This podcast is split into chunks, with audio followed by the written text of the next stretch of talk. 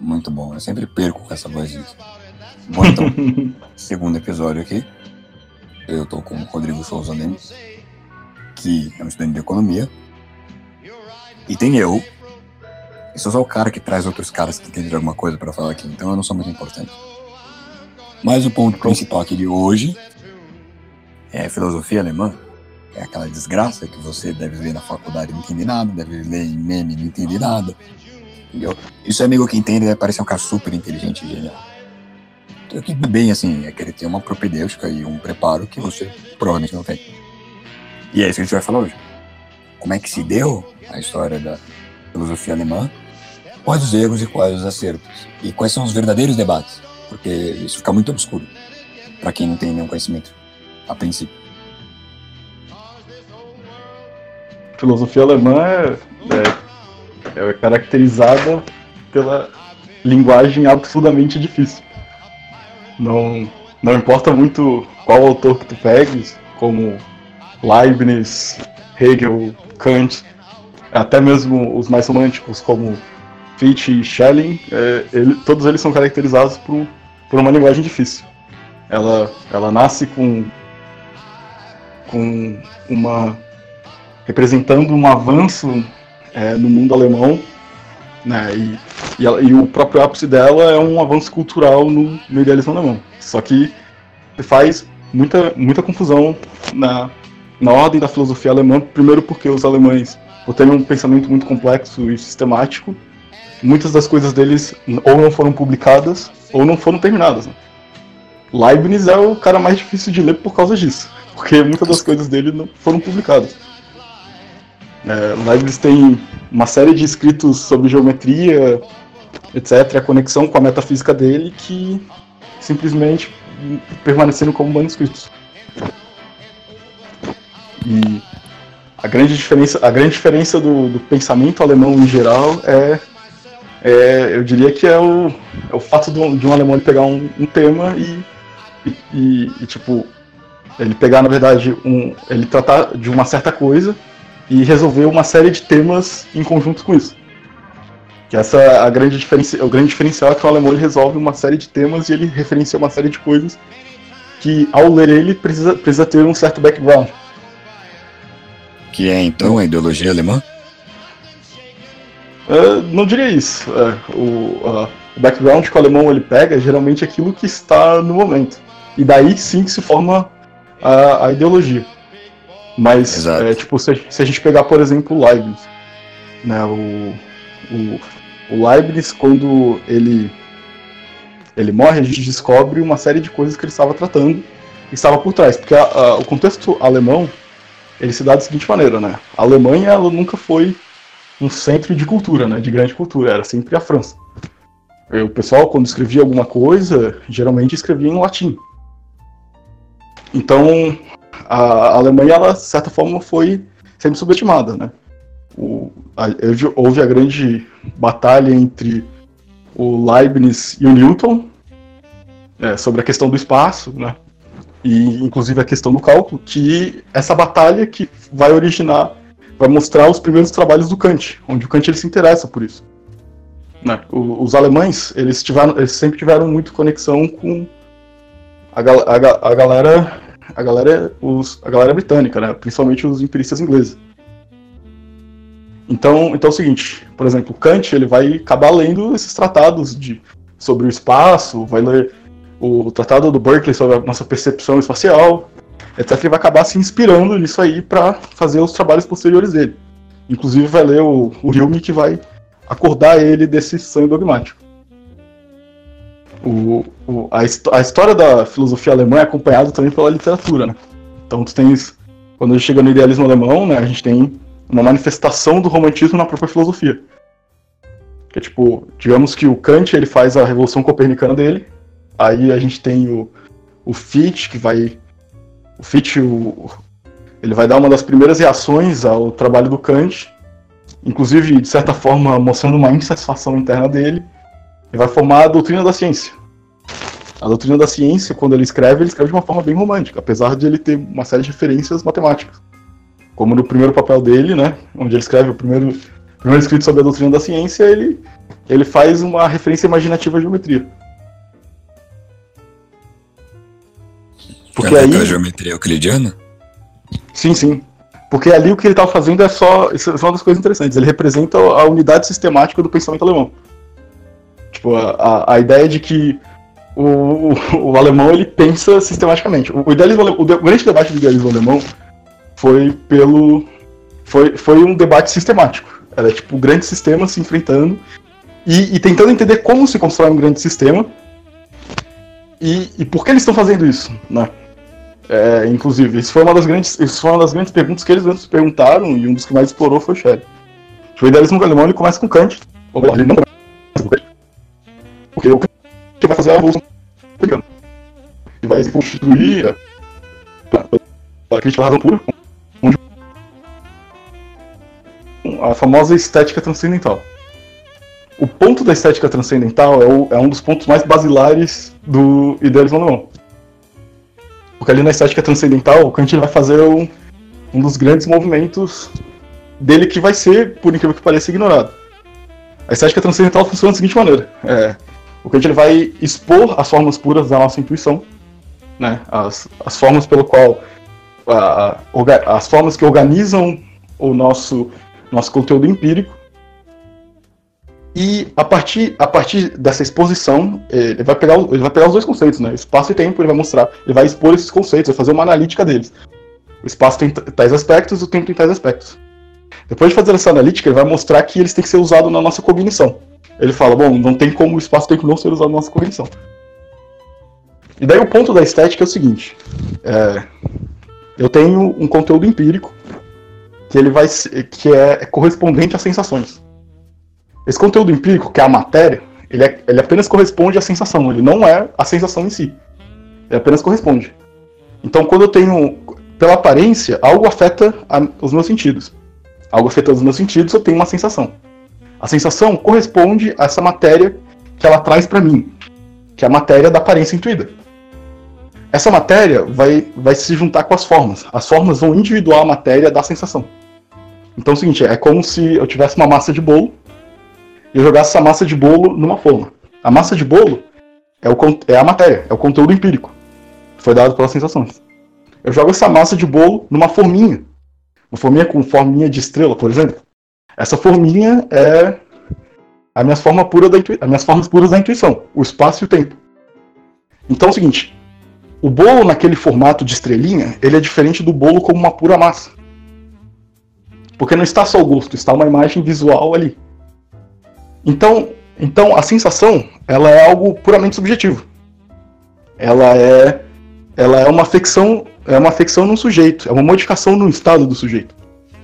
A estética transcendental ela chega e coloca uma divisão, ela, ela individua a intuição da sensação. A intuição é referente ao objeto. A sensação ela é referente ao sujeito. Por isso que quando tenho uma cor, um gosto, o gosto do vinho, por exemplo, eles são meramente afecções do sujeito, enquanto uma intuição é algo objetivo. Então, eu intuo uma aparência objetiva através de uma sensação. Então, então parafraseando um pouco Xavier Zubiri, ele fala num sentido um pouco mais diferente, mas ele quer dar a mesma ideia. Não é que a gente tem uma relação exatamente de sujeito e objeto, mas é que nesse ato de intelecção, a, o próprio sujeito e o objeto se fundem. E aí que a gente tem a primeira grande sacada da filosofia alemã, com a estética transcendental. Kant individua a matéria da aparência intuída através das formas puras, o espaço e o tempo. E assim ele, ele coloca a distinção entre intuição e sensação. Intuição é materialmente diferente da sensação, porque a matéria só corresponde à sensação, mas ela não é a sensação em si.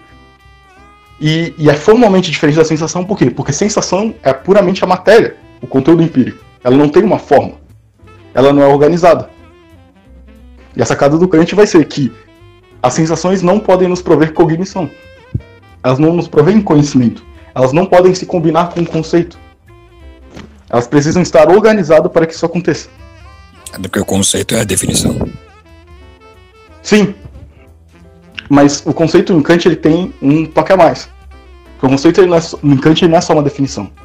Ele é, ele é uma norma, ele é uma regra. Ele, e ele é uma Sim. função de um juízo. Porque o Kant ele vai, ele vai deixar bem claro que o conceito tem uma ligação com o juízo. Isso é uma coisa que já vem até mesmo desde Aristóteles. Quando o Aristóteles, é, por, exemplo, por exemplo, no órgão, que a gente tem uma sentença simples, né? Que é tipo rua, homem e, e corre, são coisas simples, são palavras separadas que eu não posso dizer o valor verdade delas. Elas não são falsas nem verdadeiras. Mas eu coloco no juízo, tipo, o homem corre a rua. Eu posso dizer se isso é verdadeiro ou falso. Porque um conceito é apenas uma função de juízo. Então o Kant ele vai pegar o pensamento e vai radicalizar ele é, exatamente na atividade de julgar. Então, tipo, o primeiro passo do Kant foi mostrar, construir a, a nossa, a nossa intuição. E que é, então, a faculdade de juízo? É, começa assim, basicamente é o seguinte: a primeira, a primeira, digamos, a primeira faculdade que a gente aparece é a sensibilidade. A sensibilidade ela tem as formas puras dela. Depois disso, a gente vai pro entendimento. Porque na sensibilidade a gente tirou tudo aquilo que pertenceu ao entendimento, a gente fez uma abstração. A gente meio que deixou nua a, a, a aparência. A aparência ali só tem forma temporal e espacial. E, e é isso aí, e o conteúdo empírico. No entendimento, a gente vai ver que os conceitos que estão presentes no entendimento, que são o, os conceitos lógicos, eles são, ele, eles são funções de um juízo. Por isso que cada, cada, cada uma das 12 categorias, elas são, elas têm um juízo correspondente. Porque o Kant ele vai querer exatamente derivar o, as categorias da nossa, nossa, da nossa percepção transcendental que ela vai, ela vai ser definida basicamente pelo, pela capacidade julgadora dela. Porque, a, digamos, a menor unidade de percepção que a gente tem de alguma coisa é um juízo que a gente faz dela. Então, gente, então ele vai pegar as formas lógicas, são nada mais que todas as formas de juízo que a gente tem. Então ele vai esgotar as formas de juízo. Né? Vai ter as duas categorias, que são, dividido, que são divididas em quatro categorias gerais, né? Que são as, a categoria de qualidade, quantidade, relação e modo que, que, so, que, dão todas as formas de juízo. As formas de juízo são nada mais que todas as formas de justificação epistêmica que a gente tem. Então, a dedução transcendental está mostrando isso aí. A dedução metafísica, no caso. A dedução metafísica das categorias, ela expõe a origem das categorias, ela expõe que existem essas categorias. Que são nada mais que as formas de juízo. Então, então é o seguinte, quando o Kant ele mostra isso aí, ele já esgota, ele faz o movimento de esgotar o nosso conhecimento. Ele fala o seguinte, ó, todas as formas de, de justificação que vocês têm é isso aqui. Vocês não, a gente não tem mais nenhum. E a grande sacada do Kant tá que ele percebeu uma das coisas que é as categorias em si elas não são exatamente necessárias. Quando a gente tem uma categoria, é, elas são, elas são algo específico da filogenia humana. Então pode ser que exista um ser que tenha, sei lá, umas 20 categorias de entendimento e, e 10 formas puras é, da sensibilidade. De modo que a percepção deste se dê de outra maneira. Sim. Então, então é, o, o Kant, inclusive, ele acreditava em alienígena. E esse é um dos, dos fatos mais engraçados do Kant, porque é difícil conectar o trabalho dele com, com alienígenas. Mas a conexão tá aí que o, quando o Kant ele faz a dedução transcendental, ele está mostrando a conexão necessária das categorias, ou como as categorias se aplicam para formar o nosso conhecimento, elas são a condição de possibilidade do nosso da, da experiência. Então é o seguinte, mesmo que os alienígenas, por exemplo, não tenham as nossas categorias, a dedução continua valendo. A exposição transcendental do Kant continua valendo. Só que, e aí que está o grande segredo do idealismo alemão. Todo idealista alemão era um misticista enrustido. Sim, sim, é, você vê isso muito no Hegel. E aquela Hegel... proximidade dele com o hermetismo e aquelas coisas todas. Sim, o Hegel era um cara que fazia magia. Né, o, o, a, a, o, o próprio. O, é tipo, o, a conexão do Hegel com a magia é um negócio muito forte, só que é um negócio ignorado, porque a gente tem a história, a gente, tem, a gente vem de uma história onde a igreja, ela, ela vem destruindo as, as a, digamos, as religiões, a, todas as religiões que tinham antes, né, as tradicionais da Europa, e, e, e, tirando a conexão que, essa, que, esse, que esse povo tinha com o divino. E proibindo qualquer outra coisa que está fora do cercado dela que exista publicamente. Então o pessoal começava a fazer isso escondido. Então a burguesia mesmo, ela, ela nasce já com tudo isso escondido, com essa, uma série de seitas, etc., escondidos por causa disso. Porque o cristianismo ele continuou com essa tradição de banir ou, ou transformar em monstro aquilo que era oculto, místico ou um conhecimento a mais sobre a realidade. E daí o, o, os alemães eles nascem disso aí. Tipo, quando o Kant ele, ele joga na roda o, a, a, a, a diferenciação entre, pela estética transcendental, entre a individuação da intuição em relação à sensação, ele está dizendo o seguinte: bom, a maneira como eu intuo alguma coisa ela é especificamente minha. Ou seja, eu não consigo intuir uma coisa em si, porque espaço e tempo são formas puras da minha intuição. Mas e se a gente pensasse é, de outra maneira? Se a gente pensasse, por exemplo, que é, o espaço e o tempo são coisas reais. Porque é o seguinte, a característica geral do idealismo transcendental é que o espaço e o tempo são formas puras da intuição. Só que se eles, se eles fossem reais, se eles fossem reais, levaria a alguns problemas que o Kant levantou. Mas o diagnóstico geral do Kant é o seguinte: toda filosofia até ele, seja Berkeley, ou seja até mesmo os gregos, ela pensava em termos de, de é, é, da, da, distinção entre essência e aparência. E funcionava como o seguinte: se as, a, o espaço e o tempo não são formas puras da minha intuição, isso significa uma coisa: que a sensação e a intuição não, não tem diferença material ou formal. Elas são, elas são iguais. Ou seja, uma não é individuada da outra.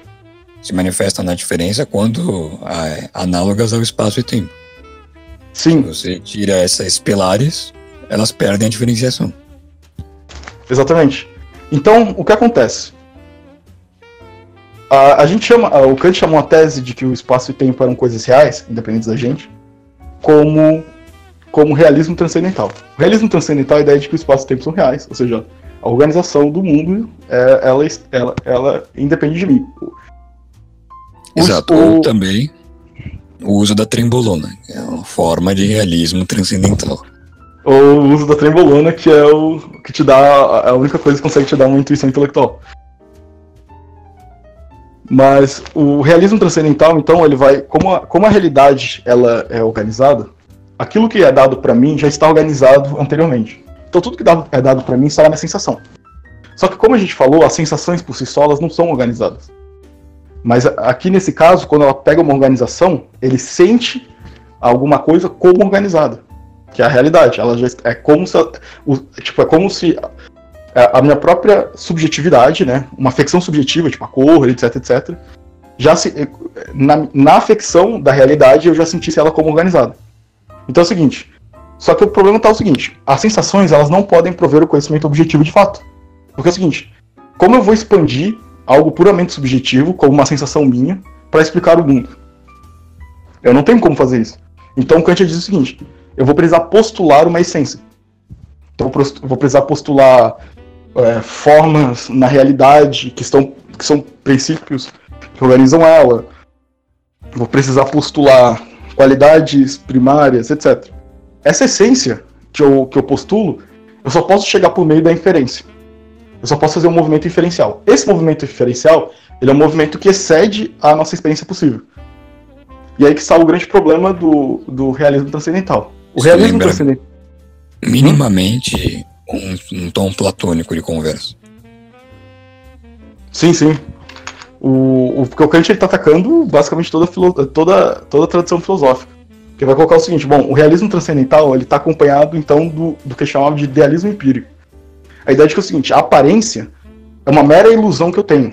Então é o seguinte: o mundo físico, o dado, dado aos meus sentidos, ele é, ele é simplesmente falso. Ele é uma aparência.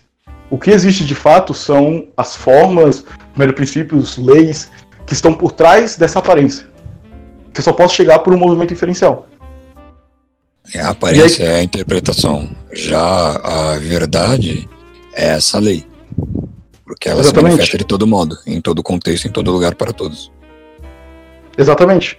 Então, então, para, então é o seguinte, o realismo transcendental leva à conclusão de que aparências são meramente ilusões. Só que o idealismo transcendental, por outro lado, ele está junto com o realismo empírico. Ou seja, uh, os meus sentidos, eles apenas fazem uma sinopse do múltiplo que é dado para mim. Eles apenas fazem essa sinopse, é como se fosse uma redinha, tipo assim, ó, eu tenho tato, paladar, etc, e eu vou fazer essa redinha que vai passar aquilo que eu posso pegar pelo tato, para que, que eu posso pegar pelo inteligível. Exatamente. Só que se torna inteligível no momento em que as formas puras são aplicadas a essa matéria que é trazida pelos, pelas sensações. Tem porque, Porque se as formas puras-. Ainda a gente está falando de alguma coisa não conceitual, né, no caso. Então, a- a- as intuições, quando Ah, elas se sim, aplicam, sim. são não conceituais. Só que elas organizam isso para mim poder juntar um conceito com. É com literalmente a- pré-conceitual. Exatamente. Essa, é- essa é a justificação do Kant ao racismo. Brincadeira. Perdi. E, e o que acontece? Então, então é o seguinte, o problema de toda a filosofia foi exatamente isso aí. Então, tipo, a gente postular a diferenciação entre essência e aparência vem disso aí. O Kant, como, como, como o, o, o idealismo transcendental ele já mostra as condições de possibilidade do conhecimento, difere aquilo que realmente é ideal, ou melhor, aquilo que é puramente formal no nosso intelecto, ele, eh, tu consegue perceber o que é real. O que é real? O múltiplo que é dado pela sinopse dos sentidos. Ou seja, os sentidos eles nos dão um múltiplo incondicionado que é real e independente de nós, que nos afeta, que é são os objetos externos no espaço externo, que o espaço é o nosso sentido externo. E é isso que vai criar o, o grande debate do idealismo alemão. Que eu, essa conclusão inicial que, que começa o idealismo transcendental e a revolução copernicana do Kant, ela não vai ser aceita por, pelos idealistas alemães. E daí eles vão começar a se espelhar. É, como, é, são crianças que não aceitam o, o resultado que o Kant trouxe. Então eles vão começar a mudar. As primeiras as primeiras recepções do que o Kant, Kant teve da obra dele não foram muito boas. Inclusive ele se sente decepcionado. Porque é, teve alguns autores, autores que ele gostava e falaram merda da, da obra dele.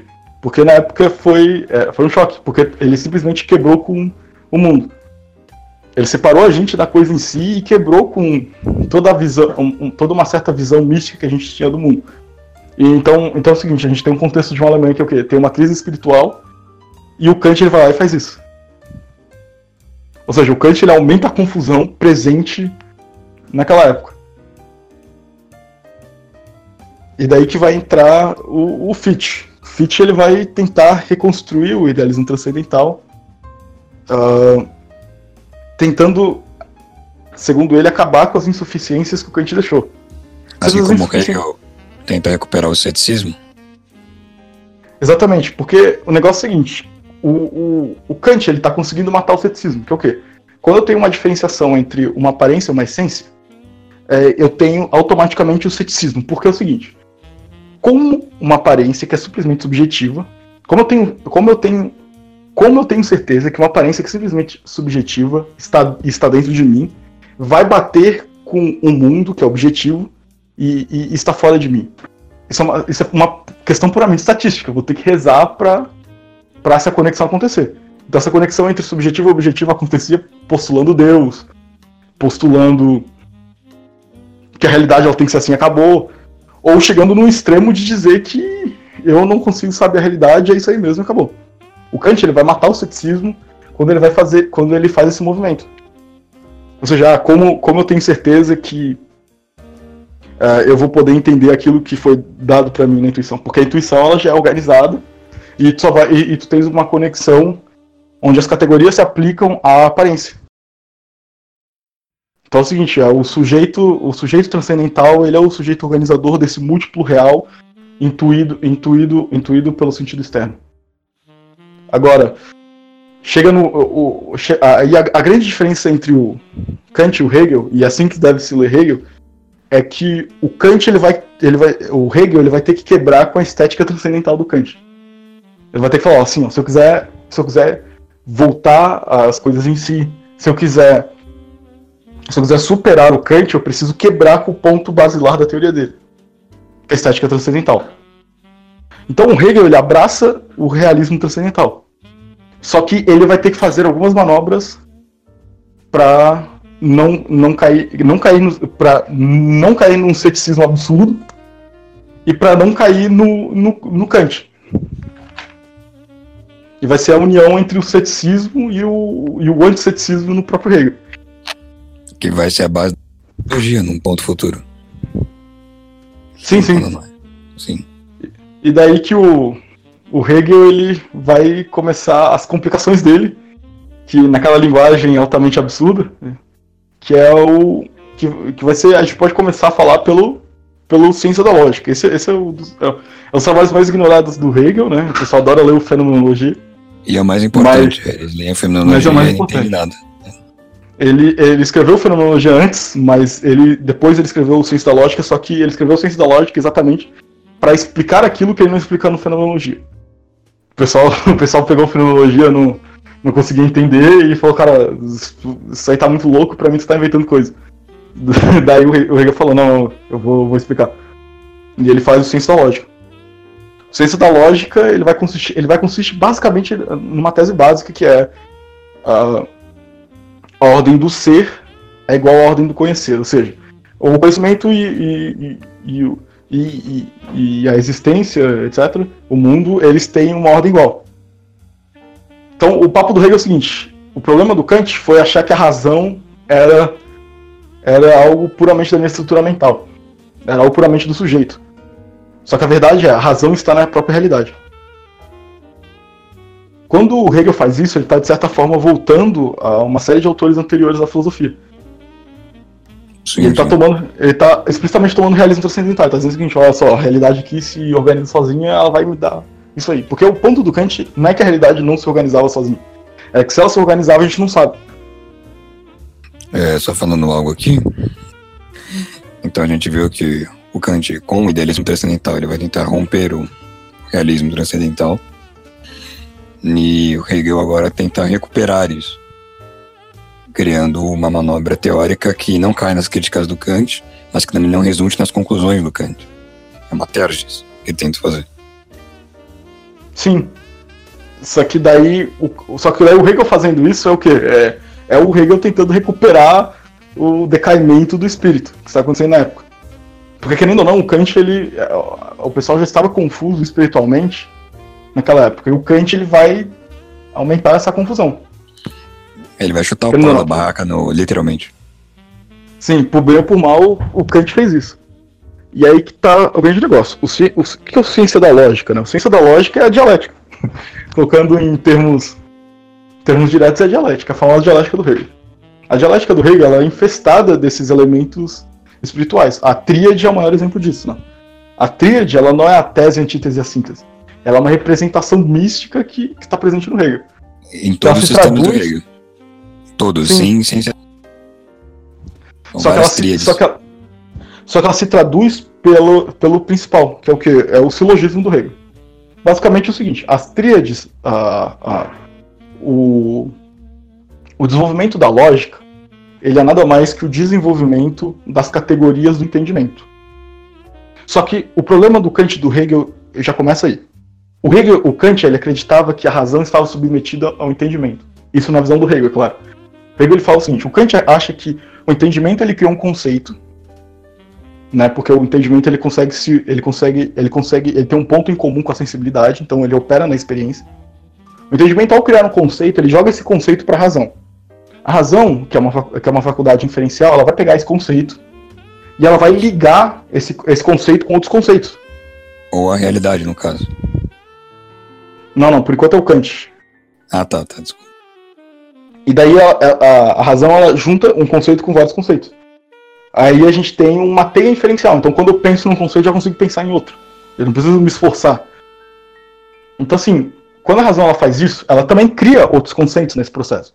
Só que como a razão não participa da experiência, porque o que participa da experiência é o entendimento e a sensibilidade, ela cria conceitos que não são possíveis na, eh, que, que não estão na, que não são manifestáveis na experiência possível. São os conceitos da razão. Aí são Deus, alma, etc. Só que é o seguinte, o Hegel ele vai falar o seguinte: a razão ela não se submete ao, ao entendimento. É um entendimento que, te, que se submete à razão. Então ele fala o seguinte: o entendimento, ele, ao criar um conceito, ele precisa da razão para desenvolver o conceito. Que é exatamente isso, fazer essa ligação inferencial. Então é o seguinte: o, o, a razão ela desenvolve o conceito de forma que exista a aplicação dele na realidade. Porque sem a razão, os conceitos eles não, eles não são possíveis de fato. E, toda, e o problema da razão com o entendimento está exatamente na diferença entre a dialética e a lógica. O Kant ele vai retirar o, o, a, a forma como o entendimento opera é pela lógica. E a dialética e a razão pela dialética. Por isso que a dialética transcendental ela é a lógica da razão. Ela pega as ilusões da razão e corta elas e mostra que elas são contraditórias. Como a ideia de Deus, a de alma, etc. Aí o que, o que, que o Hegel faz? Ele vai ter que unir as duas paradas. Ele vai unir a lógica e a dialética. Então a ciência da lógica do Hegel é exatamente isso aí, a união da lógica e da dialética. Sim, então é o seguinte. Porque o nome já diz, é a ciência da lógica, ele vai pensar o modelo dialético. Sim. E daí, qual, qual é a, a, grande questão? A ciência da lógica, ela vai, ela é nada mais que as categorias do entendimento desenvolvidas pela lógica. Então a primeira parte da, da ciência da lógica é a doutrina, do, a doutrina da qualidade que a gente tem primeiras as três grandes, a gente tem primeiro as três grandes divisões, né? Doutrina do ser, doutrina da essência e doutrina da, da noção ou do conceito, dependendo da tradução. Aí dentro da doutrina do ser, que é a primeira, o ramo do ser é o ramo da aparência. Então tudo que o Hegel está falando ali são coisas sensíveis do mundo empírico. Então, a, então dentro da doutrina do ser a gente tem a qualidade, a doutrina da qualidade, a doutrina da quantidade e a medida. A qualidade, ela começa primeiro com, com o ser puro e com nada. Né? Se, eu, se eu pegar, uma, imagine uma cadeira. Eu pego uma cadeira e eu abstraio todas as coisas que tem numa cadeira. Eu tiro todas as qualidades dela. Se ela é grande, se ela é vermelha, azul, verde. Eu tiro todas as qualidades. Se ela tem quatro pernas ou não. Aí eu pego, eu pego as se sobra nela quantidades. Eu tiro todas as quantidades, porque essas quantidades sem qualidades nenhuma não representam porra nenhuma. E daí eu chego no ser puro. O ser puro é, é, a quantidade o... deriva da qualidade. É aquilo que o, o Heidegger falava, é a pura presença ali. Não tem, não tem mais nada, ele é tipo um objeto imediato. Ele é. Ele não. Ele, ou seja, ele não tem um outro conceito que media ele. Só que ele, ele é destituído de qualquer coisa. Que não a presença ele, que tá ali. Sim. E eles contrapõem com nada, com nada. Porque o nada, o que, que é, o que, que é o nada? O nada é algo também destituído de qualquer conteúdo e ele é imediato. Sim, sim. E aí que está o, prim a primeiro, o primeiro jogo do Hegel. Ele vai falar o seguinte, bom, do, o ser puro e o nada, eles são apenas abstrações que eu faço. Eles não existem ontologicamente. Porque eles são a mesma coisa. Eles são, só que o nada ele não existe ontologicamente. Mas Sim, ele é uma abstração do conhecimento. ao ser puro, então ele faz parte do ser, por assim dizer. Sim. E daí a primeira coisa que o Hegel faz é colocar o devir. Ele vai falar o seguinte, ó, vou introduzir um terceiro elemento que é o devir. O ser puro ele passa para o nada. Como assim? O devir ele é dividido em deixar de ser e vir a ser. Quando eu venho a ser alguma coisa, eu deixo de ser outra. Então, quando eu deixo de ser, eu vou pro nada. Quando eu venho a ser alguma coisa, eu vou pro ser puro. Só que daí a grande pergunta é: como uma coisa está se transformando na outra se elas são a mesma coisa? O Trendelenburg, no, ele, tem, ele tem uma crítica lógica do Hegel e ele vai, falar, ele vai fazer essa grande questão. Por que isso acontece? Se essas duas coisas são iguais, por que uma está se transformando na outra? Eu acho que elas partilham de uma mesma essência e são algo em alguma instância o mesmo, mas existe essa forma, essa variação, que compõe uma mesma coisa. Muito então, parecido com o que você vê nos exemplos da Santíssima Trindade. Como assim? Em que sentido? É, veja, você tem ali é, três substâncias formando o Deus por si. Então você tem o Pai, o Filho e o Espírito sim, Santo. Sim. Aqueles estados são interdependentes e interconexos, que formam a mesma coisa. Eles, ora, interagem de uma forma ou de outra. Quando Jesus encarna, exemplo, ele é o Filho. Quando o Espírito Santo vem ao homem, ele é, então, o Espírito Santo. Quando o Pai, então, profere a palavra, o dom e a palavra é o Pai que há de falar. No entanto, são uma mesma coisa. Em estados diferentes, ainda assim, uma mesma coisa. E que se compõem um ao outro. Sim, sim, exatamente. O, o Hegel, inclusive, ele, ele, vai, ele vai se meter com isso depois. Isso é, isso é bem interessante. E, e, e, esse é o ponto, essa primeira tríade, ela é exatamente isso. Só que o Hegel ele coloca uma coisa a mais, que eu acho que é uma coisa que A gente só percebe mais pra frente, porque ele só explica mais pra frente.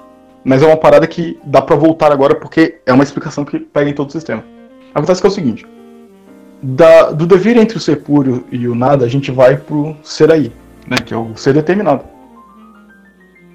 Que é o ser com qualidade. É o primeiro ser, o mais simples. É o que tem em si idade. Ele, tem, ele é em si alguma coisa. Só que daí acontece que é o seguinte: as categorias no Hegel elas funcionam, elas funcionam ao contrário. Elas são retroativas. Como assim? É que é o seguinte: quando, quando eu estou remontando as categorias, eu estou pegando a mais simples e indo para a mais complexa. Porque é o seguinte: o devir ele vai supra-assumir. O que é supra-assumir? É eu pegar os dois conceitos, o nada e o ser puro, juntar eles e cancelar eles. Tipo, eu cancelo. O novo objeto é uma coisa nova. É tipo o ser aí, o ser determinado. Ele é diferente Exatamente, do, o ser aí. do nada e do, e, e do ser puro. Só que ele mantém o nada e o ser puro dentro dele. Ou seja, ele continua o movimento. Ele tem a negatividade e a positividade dentro dele. Só que a grande questão tá aí. É que é o seguinte: as categorias do Hegel elas começam a mais simples a mais complexa. Mas o que existe na realidade é a mais complexa, não a mais simples. A mais simples é a abstração. Então o que está acontecendo aqui é a retroatividade das categorias. Então, por exemplo, do ser, o ser aí, ele é nada mais que a finitude. Ele vai, ser, ele vai se mostrar como a finitude. A finito, por que ele é finito? Porque ele tem ele um limite. se define no infinito. Exatamente. E aí que está o grande passo. O, o finito se define no infinito. O infinito vai aparecer como ser para si. Ser para si contém a finitude dentro dele. Tanto que o tá grande- si, define o ser aí. É Exatamente. Exatamente. E aí que tá, aí que tá a grande pergunta quando o pessoal vê o Hegel falando para si, em si, etc. O, o para si é, é só pensar da, da seguinte maneira: o para si é tipo como se fosse uma bola grande, onde ele se autodefine e define o que está dentro dela. O em si seriam todas as outras bolinhas que estão dentro desse para si. E elas estão uma em contraposição com a outra. E elas, por si só, não conseguem se definir. Elas precisam si, desse se conjunto. trata, se trata de um sistema e o em si são elementos que compõem o sistema. Se define por si só. Sim, sim. E daí que tá os, ah, os dois momentos do para si, né? É o momento de repulsão e de atração. Na repulsão, o para si ele se autodefine. Quando ele, repu- ele repudia o, o em si. E na atração, ele, ele define os outros, quando ele aproxima o, o em si dele. Porque aí que tá a questão. O que existe de fato é o ser para si, ele é o ser complexo. O ser em si, ele é uma abstração, porque ele é pura potencialidade. Porque, Porque ele é ele é a finitude. Exatamente. E daí o que acontece? Muitos filósofos, eles ficaram apenas nessa filosofia da finitude. O que o Hegel tá fazendo, ele tá, ele tá levando a mais. Ele tá falando que a gente tem que sair dessa filosofia da finitude e chegar no, no infinito, que é o que, É que de porque fato se a gente levar só a finitude, a gente cai no que o Kant falou. E aí não adianta nada que ele tá tentando fazer. Exatamente. E daí, qual, a- qual a sacada? Se o que existe é o ser para si, e o ser para si ele define o ser em si, como do ser em si eu arranquei o ser para si? É retroatividade das categorias. O que está posterior re- age retroativamente no, interior- no anterior. Ou seja, o ser em si só faz sentido no ser para si. Que é mas a o, gente, mas é a o- gente pode conceber de fato que a gente deduz a infinidade da afinidade das coisas. Que, é, que a infinidade é o eterno. Tá acima das coisas que são finitas. Sim, sim, mas e daí que tá os dois processos do Hegel. Esse é o, pra gente chegar, por exemplo, na, in- na infinidade, partindo da finitude, a gente está fazendo um processo de prosilogismo, que é o silogismo ascendente. Eu saio de um conceito menor e chego num conceito maior por inferência. O, quando, a gente, quando a gente sai da infinitude para a finitude, que é como a- quando a gente descobre o que está por trás das coisas, a gente está fazendo um epsilogismo, a gente está indo de um conceito maior para um conceito menor a, a- a dialética está exatamente nisso aí. Porque como a, a razão é uma, é uma faculdade inferencial, ela faz silogismos. Ascendentes e descendentes. E, é- e é isso que ele está mostrando. Ele está mostrando, ó, o silogismo ele é feito a partir das categorias. As categorias são o quê? Funções de juízo. Então eu tenho juízos e eu estou organizando esses juízos em inferências. Que operam de forma ascendente e descendente. E Sim. aí você tem a relação do finito e infinito. De forma definida. E daí que começa a- as, as grandes complicações do Hegel. Basicamente, a gente chega na fini, quando a gente chega nesse, no infinito, a gente zera a qualidade. Aí depois a gente vai para a quantidade, né? A gente tem alguns aspectos da quantidade, é, quantidade como número, a quantidade como, com, como extensividade, etc. Até que a gente chega no, na quantidade, na união da, da quantidade e da qualidade. O que o Hegel vai mostrar é o seguinte, que a união da qualidade e da quantidade é a medida. O nome já fala por si só, é a medida, né? Eu só posso medir, só posso medir uma quantidade se tiver uma qualidade. É, só existe Composição... média entre, entre dois caracteres, não tem média de um caráter só. Exatamente. E, é, e aí que tá a grande questão, né? Quando a gente analisa alguma coisa, a gente analisa com quantidade e qualidade. A gente não pode só ficar na quantidade. Porque se a gente, se a gente, se a gente banalizar a qualidade, a gente tem uma forma de mal infinito, que é a análise puramente quantitativa. E a gente pode ser levado a, a, a coisas que não existem de fato qualitativamente. É, a porque, análise, porque... análise puramente quantitativa ela cai num critério falso. Que ela vai definir Exatamente. algo que ela não pode definir. Um dos, um dos, um dos exemplos mais engraçados é, é olhar artigos de economia aleatório, onde o cara só inventa um lero-lero de, de quantidades ali, eh, matemática, coloca um montão de matriz do caramba e, e no fim a teoria dele não quer dizer absolutamente nada. Tipo, todos os trabalhos de doutorando e mestrado que você costuma ver? Sim. Sim, exatamente, com referências absolutamente nada a ver, conclusões totalmente desligadas. Apenas o cara que ele por vontade. o autor que ele mesmo citou, só zap. E tem trabalhos que são apenas avaliação quantitativa das coisas. Então, Exato, que não dá. avaliação quantitativa da bibliografia. Eu chamo isso de zap em si.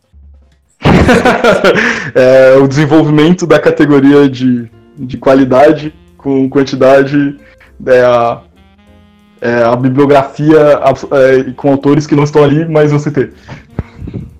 É que na verdade é, chama bibliografia infinita isso. Entendeu? E aí o cara que tá lendo, ele vai definindo que realmente faz parte da matéria, não. Ele é a finitude da coisa. ele é o cara que tá definindo o que é em si, o que não é. E, Exato. E, no, e depois da medida a gente tem a essência. A essência é, é a coisa mais tricky do Hegel. Só que acontece que é o seguinte, é que a essência, ela é o que está por trás de toda a aparência. E o Hegel ele vai falar, bom, para chegar na essência é puramente diferencial, porque aí que tá a grande questão. Ele vai ele vai realmente enfrentar o Kant agora. Porque é o seguinte, a aparência é algo puramente sensível, ou seja, toda medida, toda a doutrina do ser é, é, é, é uma doutrina da sensibilidade, basicamente, da aparência. Porque até a medida ela é sensível, que é um bagulho totalmente rico, cheio de qualidades, quantidades, grau, intensidade, extensidade, etc. Agora, quando a gente chega na essência, a gente está falando uma atividade agora puramente diferencial. A gente está chegando nela pelo pensamento. Então a, a, essência ela já não aparece mais pra gente como a aparência aparece. E ele vai falar o seguinte: só que a aparência e a essência elas têm uma ligação. E essa ligação é uma ligação essencial. E a, e a ligação entre as duas é o seguinte: o essencial se define em primeiro momento pelo inessencial. O inessencial é a aparência. E o essencial é a essência. E o meio termo entre essencial e inessencial é a reflexão.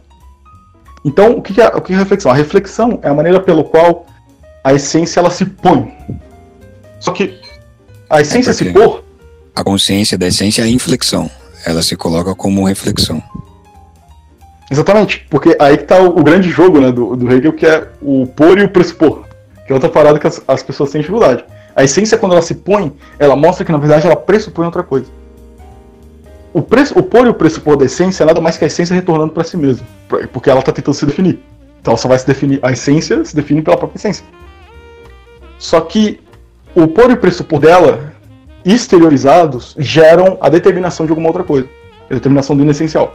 Então a reflexão é basicamente o seguinte: a reflexão é a essência, como se ela tivesse o Hegel no, no, na lógica menor, né, que é a lógica da enciclopédia das ciências filosóficas. Ele dá um exemplo que é o seguinte: é como se a essência ela jogasse, ela brilhasse, e é, como, é como se a gente olhasse para a essência e ela brilhasse na nossa cara.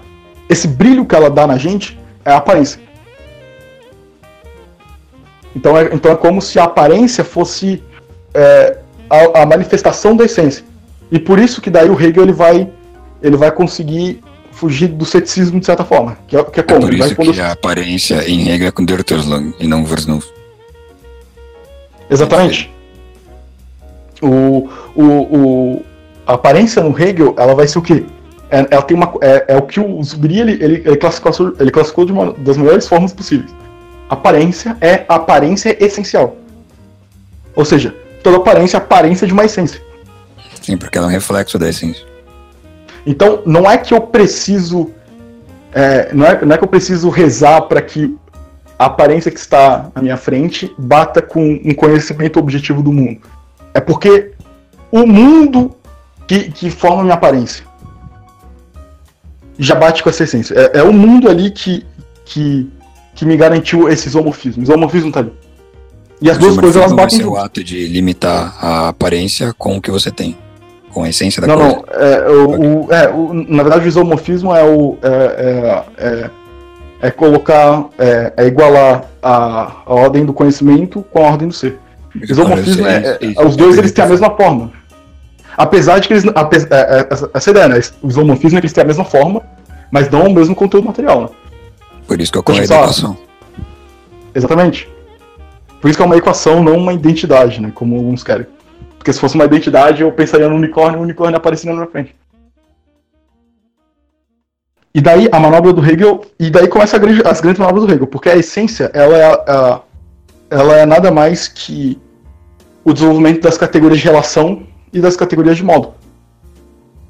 E o ponto, da, o ponto do Hegel é o seguinte: ele vai fazer algumas diferenciações que a essência faz. Basicamente, é um ponto em que a essência ela se mostra ser o fundamento das coisas. O fundamento é tipo é como se fosse o chão que eu piso. E, e todo o resto é fundado por aquilo ali. O fundamento é quando eu cavo e eu acho esse, esse chão. A, a essência como fundamento é diferente da essência como algo geral. Uh, dando um exemplo aí, é a diferença que o, o Marx faz entre o trabalho ser fundamento do ser social e, ou o trabalho ele ser a categoria geral. O trabalho é só um fundamento, ele é, o, ele é o pontapé inicial. Ele é o que tem que estar sempre ali. Só que ele não é o centro da coisa. Por mais que o trabalho, ele, ele, ele de certa forma funda o capital. Se, não tivesse, se os humanos não tivessem a característica de trabalhar, não teria capital. Porém, o capital é a categoria geral do sistema, não o trabalho. Sim, então, o trabalho é o que dá o start. Mas o, o centro da coisa é o capital de fato. As pessoas subvertem isso. E daí, o que acontece? É por ter essa diferenciação vinda do Hegel que a gente tem distinções é, altamente precisas, né? Uma das, uma das coisas interessantes é que como a essência ela vai dar a relação de causa e efeito que a gente vê no mundo. E o Hegel também vai responder o ceticismo humiano.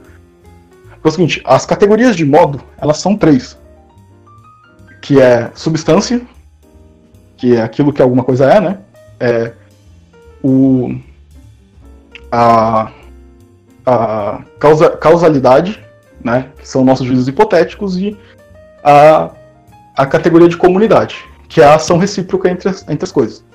O, então é o seguinte. O, o Zubiri comenta sobre a causalidade. Eu lembro disso. Assim, o comentário do Zubiri sobre causalidade é bem interessante. Ele, ele, na verdade, transpõe causalidade num novo nível altamente absurdo. Sim, sim, eu tentei ler e fiquei bugado. Na época eu lembro disso. Eu entendi mais ou menos, mas fiquei bugado. A causalidade no Hegel ela aparece como. É, isso é uma coisa interessante. O efeito em Hegel ele retroage a causa. Porque a substância, a substância ela, ela é uma coisa. É, é, é a substância, ela necessariamente, ela, ela, ela, ela, cria um, ela cria um acidente. Porque a substância é aquilo que permanece com, mesmo com a mudança dos acidentes. É essa substância, a permanência da substância. O, quando a substância causa o acidente, ela tem uma conexão necessária com o acidente. Ela precisa de um acidente para ser substância. E o, e o, e o acidente aparece como efeito. Só que assim, se eu pegar o próprio acidente e, de, e tentar definir ele, eu estou dando substancialidade ao acidente. Então, tipo assim, é como se a causa ela fosse pura substancialidade, ou seja, pura forma o acidente ele vai, ele vai dar o conteúdo da causa. Porque a substância como causa ela precisa de um efeito. Então é o seguinte, a substância ela só existe pelo aquilo que é posterior.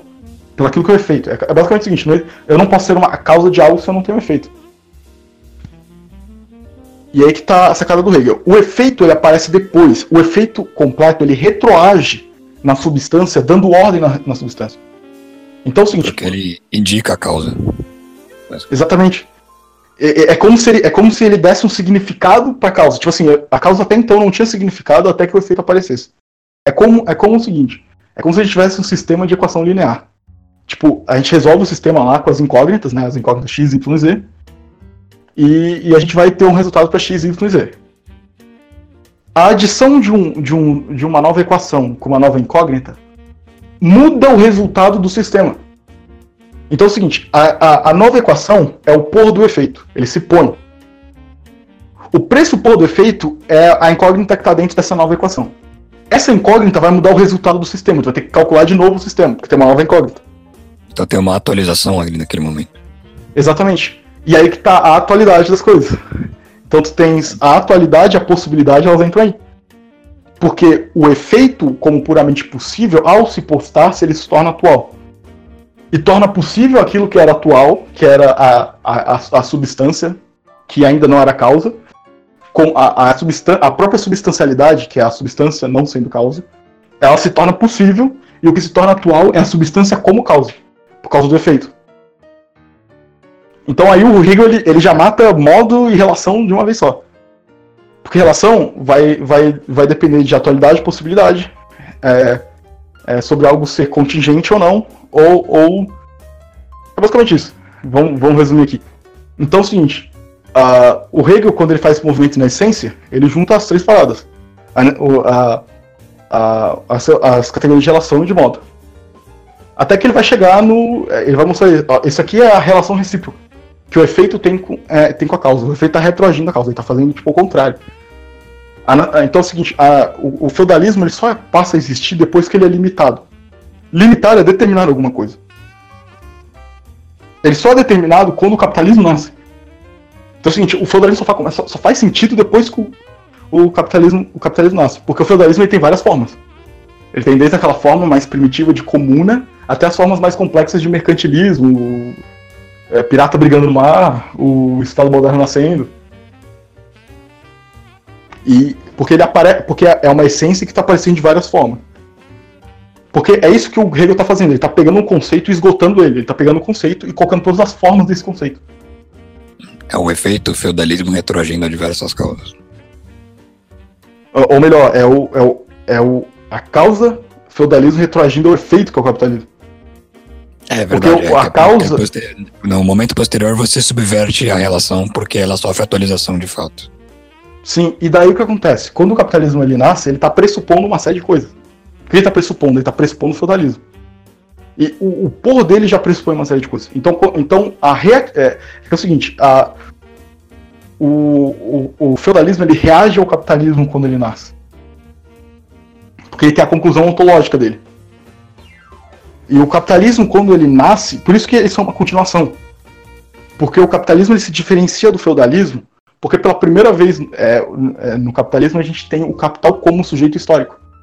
Porque existia o capital, existia a terra lá, etc. Só, só não era o centro da sociedade. Não era o sujeito histórico, exato. E daí o, o, o, no capitalismo o capital é o sujeito histórico. E, e, e ele que está se desenvolvendo. Então, então no Hegel, uh, quando a gente chega nessa relação recíproca, a gente chega numa relação absoluta. Que é, o, que é essa relação de totalidade. Porque a substância ela mostra a totalidade. Qual que é a totalidade? É nada mais que um montão de coisas se definindo. A substância é o que? A definição. S é P, é um juízo. A gente compreende de uma maneira tanto ocidental, mas a definição está na substância, não está no acidente. Exatamente. E daí o que acontece? Bom, a gente chega nessa. Agora o Hegel ele vai retroagir tudo. O que, que ele vai retroagir tudo? Ele vai pegar, ele vai chegar. Agora a gente já pegou a essência e a aparência. Ok. Agora, o que ele vai fazer é o seguinte: a dialética ela vai definir o próprio método. Porque dialética não é um método, ela é quem define o método. Ou seja, sim, sim. ela vai. Existem métodos dialéticos, não existe a dialética como método. Exatamente. E esse é o grande erro das pessoas. Eles vão interpretar a dialética como uma série de regrinhas que você tem que seguir para chegar a uma coisa. Não, ao contrário, a dialética é um método criativo. É mais uma como... técnica filosófica do que um método propriamente falando. Exato, exato. Como o zap da te... tese, antítese e tíntese. Os caras insistem nisso. Que é o maior meme de todos. É, é só perguntar Sim. o seguinte: vocês levam a sério qualquer filósofo que pensa em, em termos de tese, antítese e síntese? Eu não levo.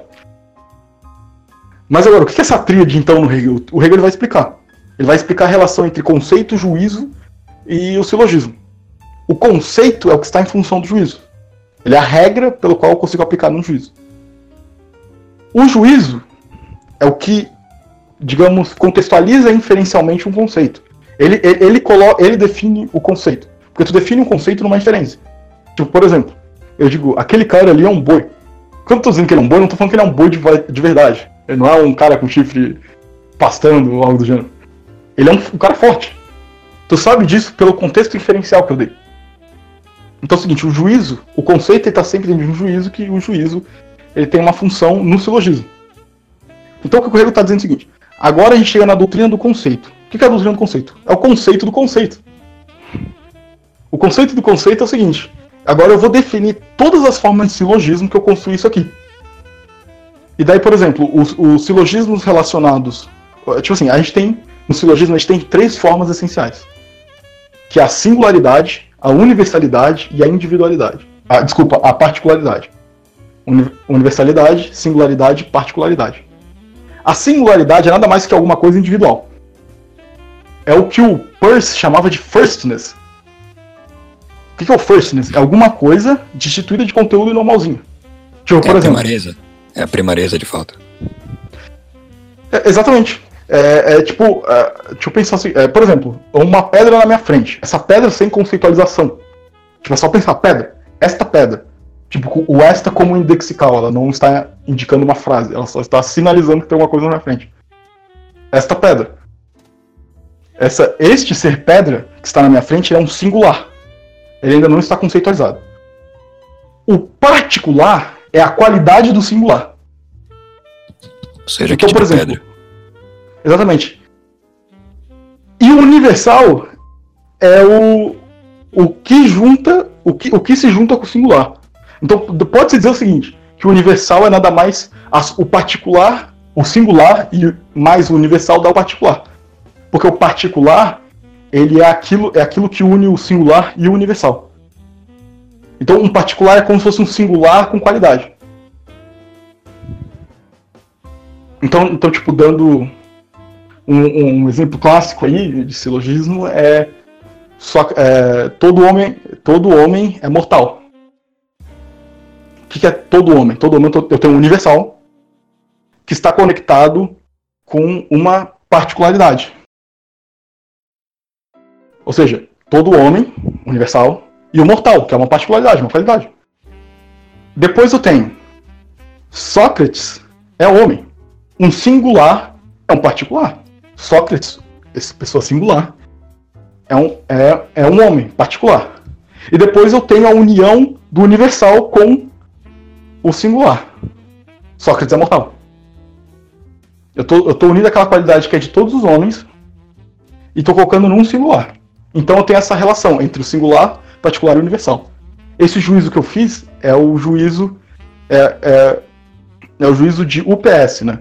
Que é universal, particular e singular que a gente pode ler o seguinte: o universal é particular, o particular é singular e o singular é universal. E tem a inversão disso. Exatamente. Que daí que começa a, daí começa a punhetagem do Hegel.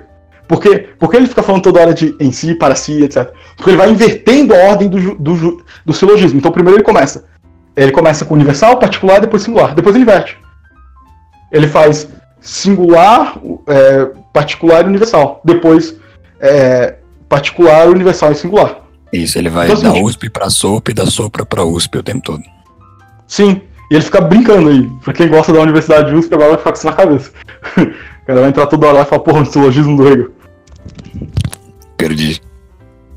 Então ele, então ele fica mudando, ah, em si, para si, porque assim, ah, porque a negação do não sei o que, é, ele tá fazendo isso aí, ele tá fazendo silogismo. Ele tá mudando as figuras do silogismo. Então, o, o silogismo que define a, a aparência é o silogismo, é o, é o silogismo da existência. É o silogismo da existência não porque ele garante a existência de alguma coisa, mas é porque ele fala simplesmente da existência imediata das coisas. É um silogismo contingente. É o silogismo que a minha avó faz quando ela está fazendo compras. E ela está pensando, hum, tal produto é assim, eu devo comprar tal produto, não sei o quê. É um silogismo contingente sobre a realidade. Ou seja, quando o Hegel ele faz isso aí, ele está dizendo o seguinte: ó, eu consegui mostrar que até mesmo o silogismo de uma pessoa normal bate com o mundo. Até mesmo aquela parada, aquele raciocínio mais retardado que tu tens, e tu nem percebe que tens, ele tá batendo com o mundo. Então o silogismo de existência é dividido em dois, né? O silogismo qualitativo, que é da qualidade, e o silogismo quantitativo, que é o da quantidade. Depois disso, a gente tem um silogismo de necessidade, que é o silogismo da essência. O silogismo da necessidade é uma forma mais complexa do, do silogismo de qualidade. Ele tem as mesmas figuras, basicamente. Só que ele vai, ele vai mudar na relação que existe dentro dessas figuras. Então a gente antes tinha universal, singular e particular. Que era U, S e P. USP. Só que agora a gente não vai ter só USP, a gente vai ter U, abre um parênteses, SP, ou seja, dentro do próprio universal, antes de começar o silogismo, já existe uma conexão necessária e imediata entre ele e o, o, e o, o singular e o particular. Ou seja, é exatamente o que a essência faz, ela não pressupõe alguma coisa. A reflexão da essência é o que? É o pôr e o pressupor. Então, no ato de pôr do universal, ele já pressupõe o singular e o particular numa relação específica que eles têm. É por isso que quando qualquer pessoa faz o silogismo, esse se faz real. E qualquer silogismo é real de fato, porque ele tem essa pressuposição. É o que fundamenta isso. Sim. Então, por, que o, o, por que a gente tem um silogismo contingente, né, o silogismo da existência? Porque ele é contingente. Porque é um silogismo imediato. O universal, o particular e o singular estão simplesmente conectados por algo imediato. Agora, quando eu falo o seguinte, ah, eu chuto uma bola e dá a forma de, um, de uma parábola. O que está por trás de tudo disso aí são as leis, as leis da mecânica clássica. Então, é o seguinte, entre o universal, o particular e o singular. Então, então é, a, gente, a gente tem essa conexão entre as leis que conecta eles, um pressupondo o outro. E, e, e esse, é o, esse é o grande movimento do Hegel. É, é aquele é o seguinte, ele vai fazer o seguinte. Como eu posso me referir à realidade? Como eu estou falando com a realidade? Por causa que eu tenho a doutrina do, eu tenho a, doutrina do conceito. Então é o seguinte, para mim chegar numa essência, o movimento inferencial que eu faço é esse aí. Eu vou precisar de um silogismo de necessidade, que vai mostrar as mediações que existem entre aparência e essência, entre os universais, singulares e particulares, e vai me conectar com aquilo que de fato está na realidade. E essa ordem é garantida por quê? Porque a razão está na própria realidade. A idealidade, o idealismo absoluto se caracteriza por isso. Porque a idealidade, a formalidade racional já está na própria realidade. Então, quando eu abstraio um momento da realidade, tipo, eu pego um pedaço da realidade, esse momento continua numa totalidade. Independente de qualquer coisa. Por quê? Porque ele continua numa totalidade. Porque é um, é um momento ideal no real. Porque o ideal e o real são a mesma coisa por ele. Isso é fruto da eternidade das coisas. E permite essa relação. Exatamente. É, por isso que o Hegel ele tira do da infinito. Por isso que ele falou, finito é nada mais que o momento ideal do infinito. É aquela ideia dos gregos de que eles falam, é, o maior dom do homem é pegar momentos do tempo e lançá-los na eternidade. É essa a questão. É exatamente. Exa exatamente. E, o, e o, o, segredo do sistema do Hegel está exatamente nisso. É porque o pessoal, o Hegel ele só fala isso no final, e o pessoal não chega a ler o Hegel até o final. E, e quando o Hegel chega no final, ele mostra isso aí. É, esse, esse é o grande segredo. Tudo, toda essa palhaçada que ele está falando, de para si em si, é, negação do outro, a negação do não sei o quê, é exatamente isso, é um silogismo. São silogismos. Então ele está sempre invertendo a ordem do silogismo. Ele inverte em pelo menos três ordens, porque ele é viciado nesse negócio de tríade. É, é legal explicar um pouco sobre a negação, porque o ser já ficou completamente inteligível, mas a, a negação o pessoal não entende isso direito. Eles acham que a negação é, é literalmente é só falar, ah, tal coisa não é. Não é bem isso. A negação, por exemplo, isso aí já, já é bom contrastar com isso, né? O pessoal entende negação apenas como algo não é. Isso aí é negação puramente formal. Então quando eu simplesmente falo, ah, isso não é isso, acabou, eu estou sendo apenas formal. Isso pode ser equiparado ao que o Hegel chama de negação em geral. Ele fala que a negação em geral é a pura diferenciação compatível. É tipo assim, uma pedra ela é diferente da chuva, mas as duas são compatíveis. Pode ter uma pedra enquanto está chovendo. Agora, a negação dialética mesmo, que é a negação determinada, que ele, ele vai expor melhor na fenomenologia, mas a negação determinada é a negação entre dois objetos de mesma categoria, o que torna eles incompatíveis. A negação determinada é, tipo, é uma incompatibilidade material entre as coisas. Então, por exemplo, eu tenho, sei lá, tipo, vou dar um exemplo absolutamente simples. É, quando o Hegel coloca em outro contexto fica mais complexo, mas dando um exemplo super simples é o seguinte: algo não pode ser um triângulo e um retângulo ao mesmo tempo. Porque os dois eles têm a mesma categoria, que é a geométrica, e, e, e isso torna eles materialmente incompatíveis. A incompatibilidade material deles faz com que eles procedam, eles procedam por uma relação de mediação com o universal. Então é uma negação dialética da coisa, não uma negação formal da coisa. Exatamente, porque quando eles têm uma incompatibilidade material, eu preciso saber qual é a mediação que eles têm com o universal. O universal é a geometria, a, a mediação que eles têm é essa relação espacial. E, e, e, a incompatibilidade se dá por causa disso aí. E a incompatibilidade. Só que quando ele faz essa negação, ele está incluindo as duas coisas numa. Ele não está tipo, simplesmente descartando. E aí que tá o negócio dele, o Hegel. Ele não. Quando. Porque o que é a contradição no Hegel, né? A contradição do Hegel é a união da, do, da contrariedade aristotélica com a contradição aristotélica. Porque o que é a contradição aristotélica? A contradição aristotélica é quando eu predico P e não P da mesma coisa. Tipo, o Rodrigo é azul e não azul. Isso é uma contradição. Sim, a coisa mais, é a forma mais óbvia de contradição. É direta, literalmente direta. O contrário é, é quando eu tenho alguma coisa que é o inverso da outra. Tipo, por exemplo, o, o preto e o branco. Hegel vai falar o seguinte: o preto, ele vai, ele vai, ele vai falar o seguinte: o problema da Aristóteles é que ele não definiu as duas coisas em termos da outra. Que é a contrariedade. Exatamente. Ele vai falar o seguinte: o preto, ele é um não branco, ou seja, já é contraditório do branco. Só que ele se torna contraditório do branco porque eu estou pensando os dois numa totalidade, eu não estou separando os dois. Então, se eu separo os dois, se eu, se eu tiro a universalidade deles, que é a cor, por exemplo, eu só penso os dois em termos separados, eles são, eles são só contrários. Quando eu digo que eles estão juntos, ou seja, eles estão na mesma categoria, é incompatibilidade material. Que é o? É, o P, o preto, é necessariamente um não branco. Ou seja, ele é contrário e contraditório de branco. Porque o, o, problema que o Hegel tem com Aristóteles é que o Aristóteles ele vai deixar as paradas meio fixas. Por isso que o Hegel ele muda a ideia de substância. Então, por exemplo, o, a, a, o espírito em Hegel ele não é uma substância, ele é um sujeito. Que dá aquela ideia de que a negação do conceito pressupõe o conceito. Então, por isso tem a contradição e a contrariedade coexistindo. Exatamente. É, é, porque ele está se definindo por essa maneira, está se definindo negativamente. E o, o, o, problema é o seguinte, é que só, tu tem essa ideia como tem a totalidade. Tu pensa, tipo, ah, todas as coisas elas estão juntas e relacionadas. Pergunta entre parênteses, tem a ver com o não eu do fit? Tem, tem, tem. O, o, um dos primeiros passos da, da, da, fenomenologia do espírito já começa aí. Que é tipo assim, o que, é o, o eu e não eu do Fichte? O eu sou, é, o, é o cara que se põe para representar o mundo. O não eu é aquilo que ele recebe do mundo. O eu absoluto é o que está, é o que engloba o eu e o não eu. É como se, é como se o seguinte, se eu parasse e pensasse o seguinte, ó, eu tô aqui pensando. Agora eu tô vendo uma parede. Essa parede é não eu. Quando eu olho para mim e para a parede, tipo no pensamento, é como se eu virasse o eu absoluto. É como se eu virasse o próprio Deus que armazena essas duas coisas. O que é o absoluto no fit? É a percepção.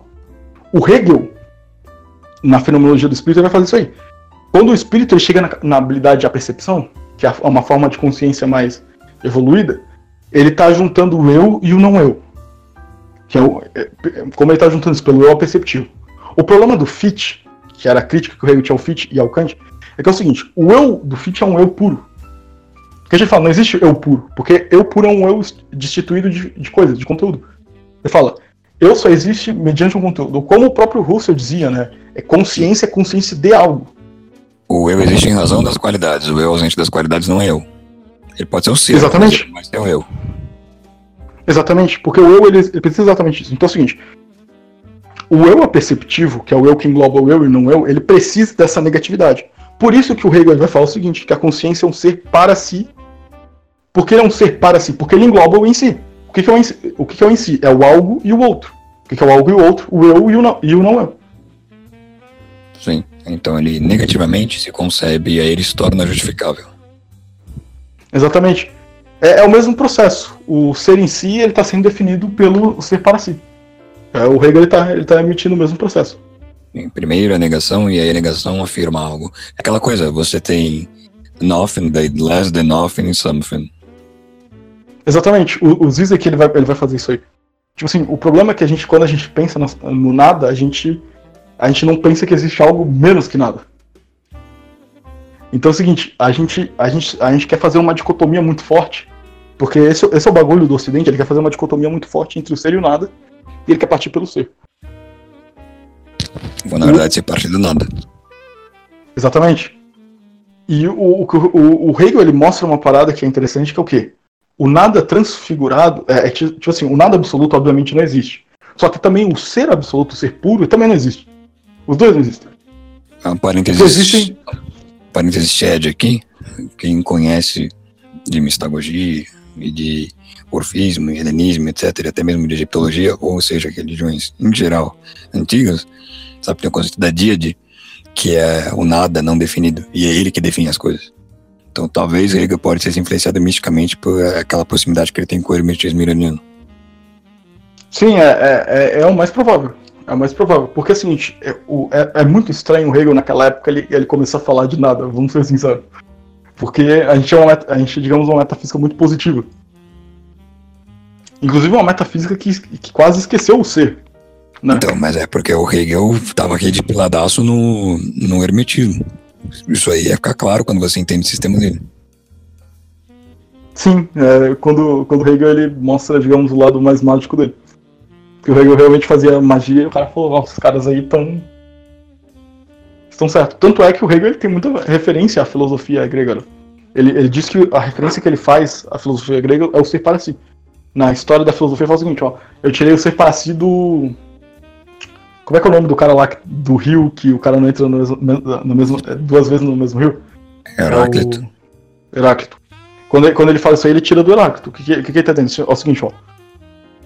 Eu tenho o, o fluxo, esse movimento. Esse movimento infinito, por exemplo, o movimento infinito do, do ser em si. Que é a finitude se multiplicando, tentando se autodefinir.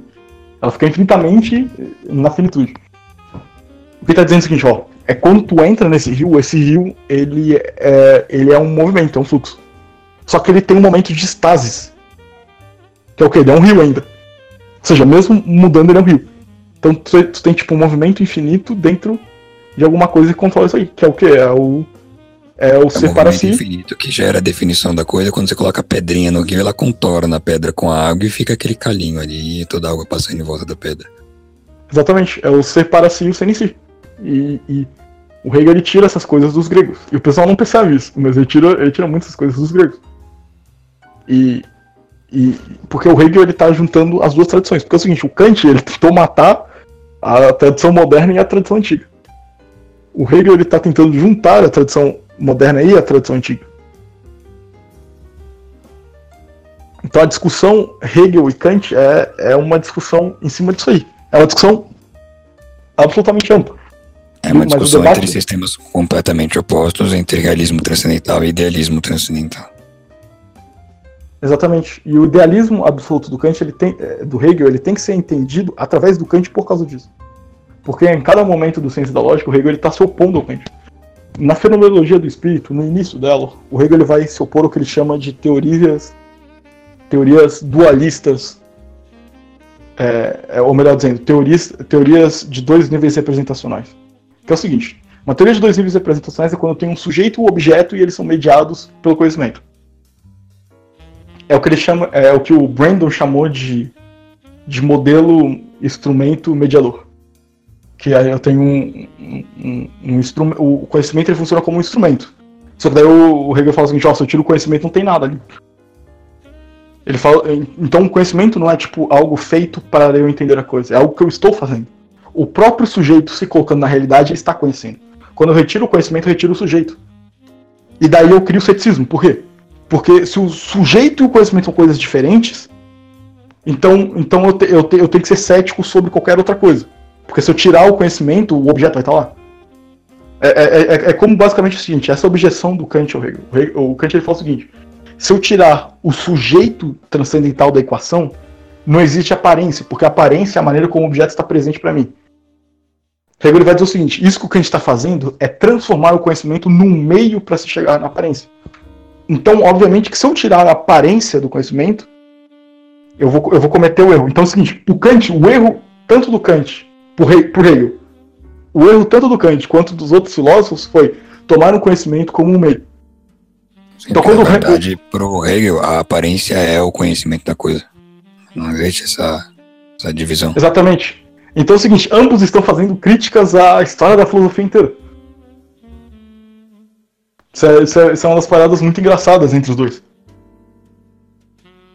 O Hegel, é, principalmente quando Mas o é Hegel fácil fala. deduzir, porque Kant vai fazer uma crítica direta e Hegel vai misturar coisas de Kant, então ele vai ter que fazer crítica direta da mesma forma.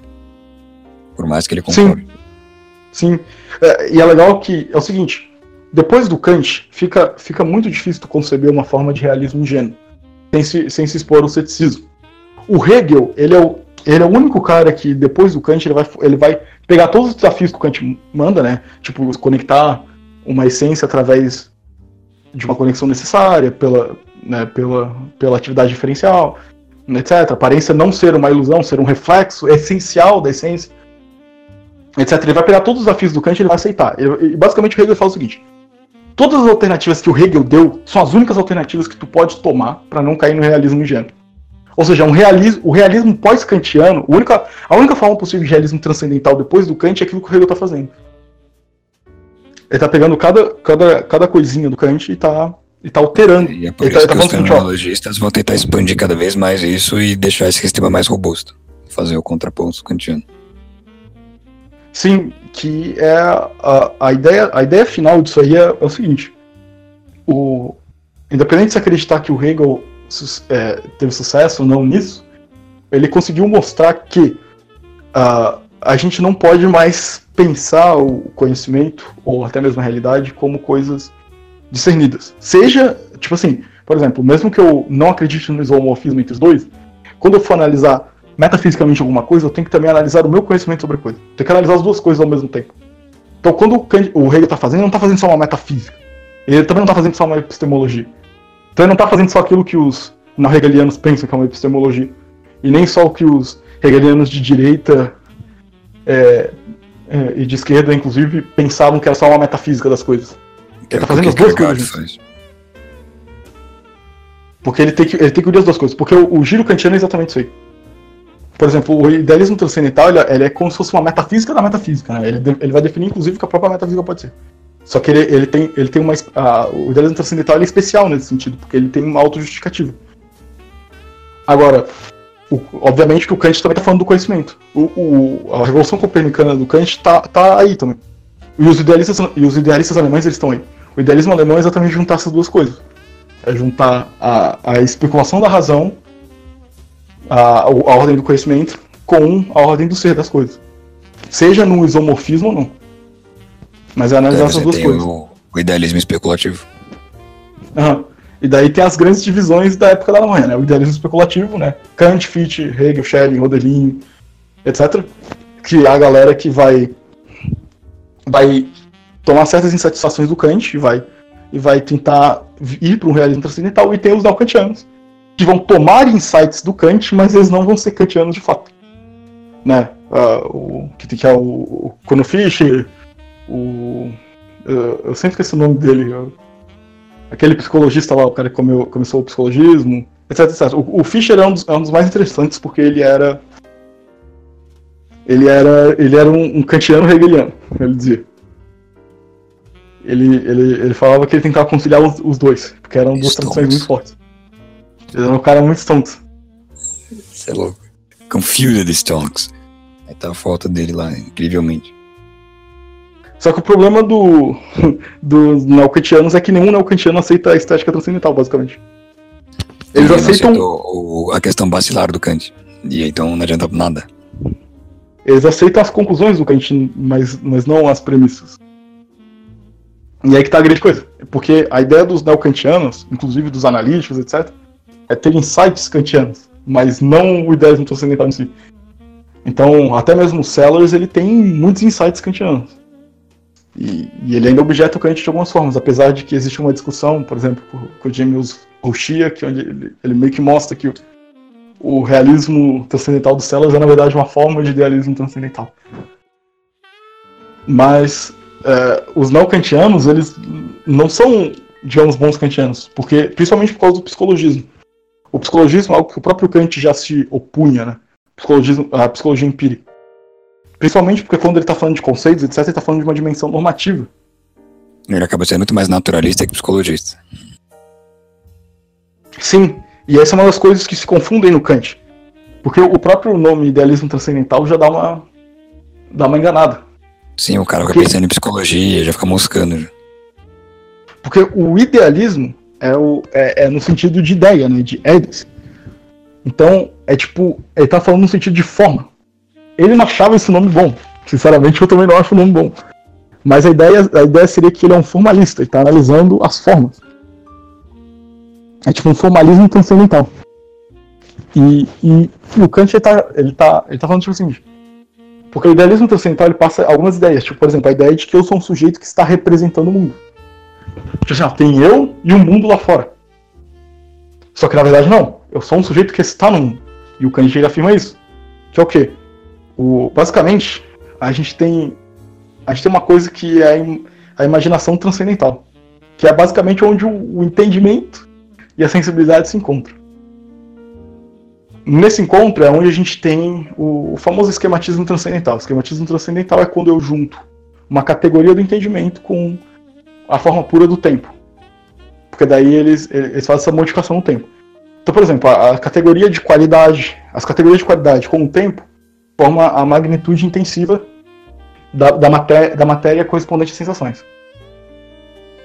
A, a, a, a junção da categoria de quantidade. Daí que com vem a ideia tempo- de intensidade, inclusive. Exatamente.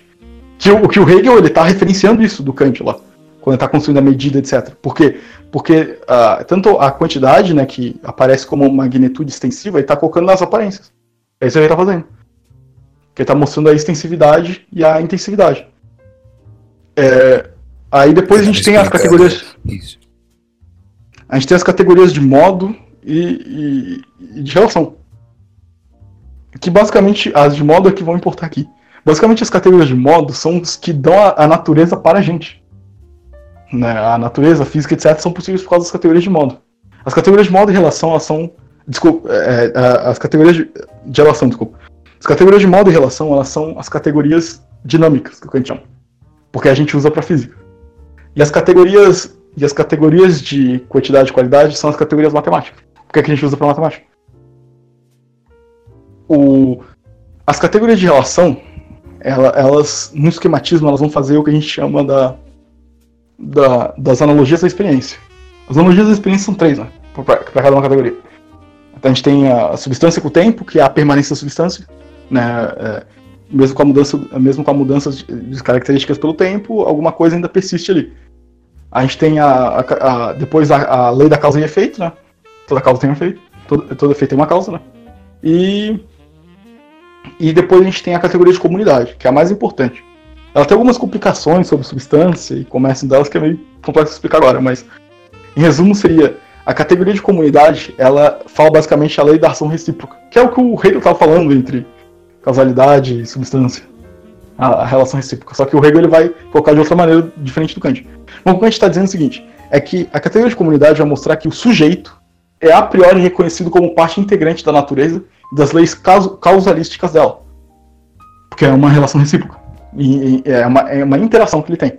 Ou seja, a gente já está na natureza. Então, de certa forma, o que a gente está dizendo é o seguinte: ó, tudo isso aí que eu falei é natural. Ele está falando o seguinte: é, eu, sou naturalista. Então, em certo sentido, o Kant é naturalista. E ele é muito mais naturalista do que. do que, abre aspas, idealista como a- as pessoas entendem normalmente. The Shed Henry Waxman Moment. E essa é a grande virada do Kant, porque os, os acadêmicos eles interpretam isso ao contrário. né? E, e é muito difícil entender o que ele estava. porque a fixação do Kant pela filosofia da natureza, etc. E ainda como. Provavelmente ele deve ter pego isso do Leibniz e da discussão com Newton. Sim, é, era uma inspiração muito muito dele. influenciada pelo Leibniz. Diretamente. É, engraça... é engraçado que a Patricia Kitcher, uma comentadora de Kant, ela comenta uma coisa bem interessante.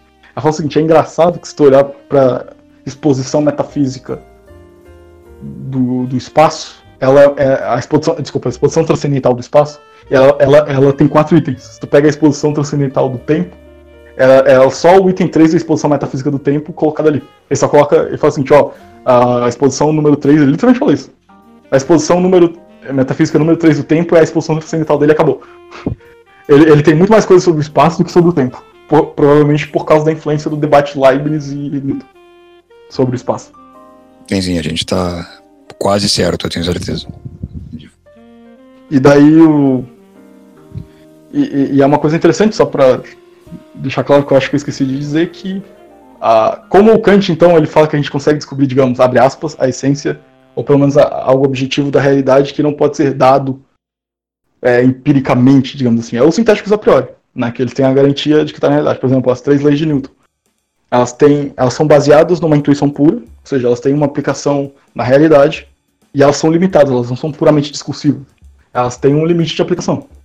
Tanto é que a gente sabe que o limite de aplicação das leis de Newton é a mecânica clássica. Fora, fora isso, é, o que está por fora da mecânica clássica aí vai ser a mecânica relativística.